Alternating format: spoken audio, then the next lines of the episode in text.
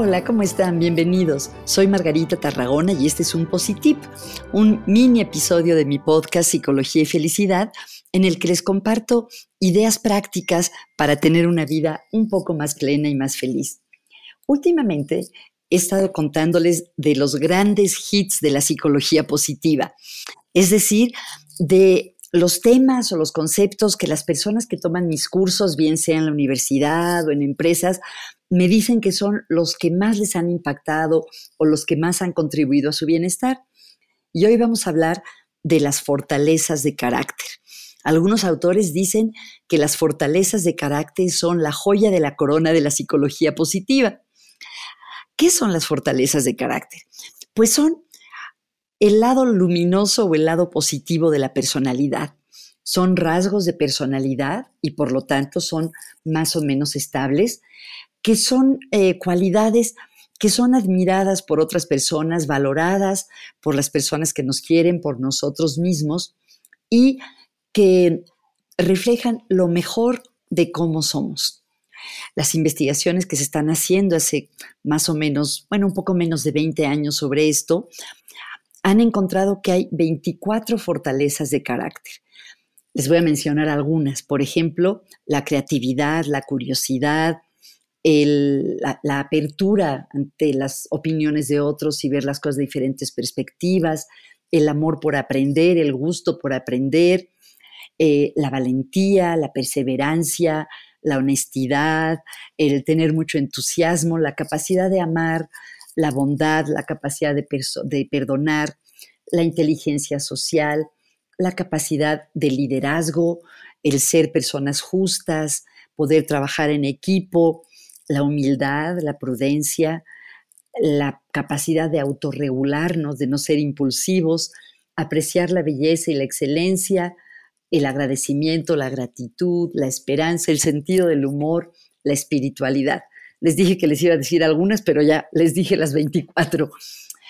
¿Y por qué es importante saber esto? Históricamente la psicología se había enfocado más en estudiar lo que no funciona bien, los rasgos patológicos de personalidad.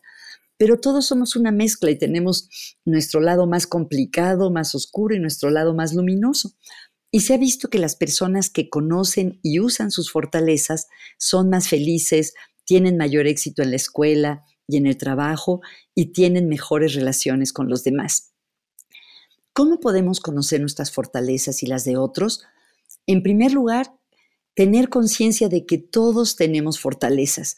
Es como ir sin lentes y ser medio miopes y cuando te pones unos lentes para ver fortalezas basados en la idea que todos las tenemos, entonces las empiezas a ver.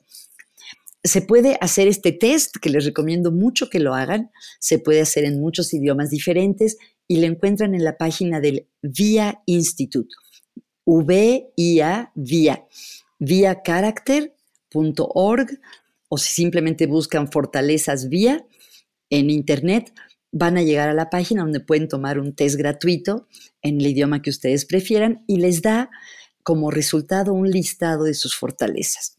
Y si no quieren hacer algo tan tecnológico, algo más sencillo es preguntarse qué es algo que yo hago bien y cuando lo hago me da energía o qué es algo que realmente tan característico de mí que si eso desapareciera por un mes, los demás no me reconocerían. Y me gustaría compartirles como tip que hagan un ejercicio que se llama eh, pescar las fortalezas, que consiste que cuando estén con su familia o en el trabajo, pongan atención para tratar de pescar cuando alguien está usando una fortaleza, cuando está usando cierto aspecto de su personalidad que es muy de él o muy de ella y que contribuye a mostrar lo mejor de cómo es esa persona. Espero que les den ganas de probar este tip y nos vemos pronto nuevamente en el podcast Psicología y Felicidad. Si quieren saber más sobre las fortalezas de carácter, les recomiendo el episodio número 51 del podcast Psicología y Felicidad, donde Claudia Morales Cueto nos cuenta sobre las fortalezas y sobre cómo las fortalezas se pueden combinar para desarrollar una práctica de atención plena. Se los recomiendo mucho, ojalá lo puedan escuchar.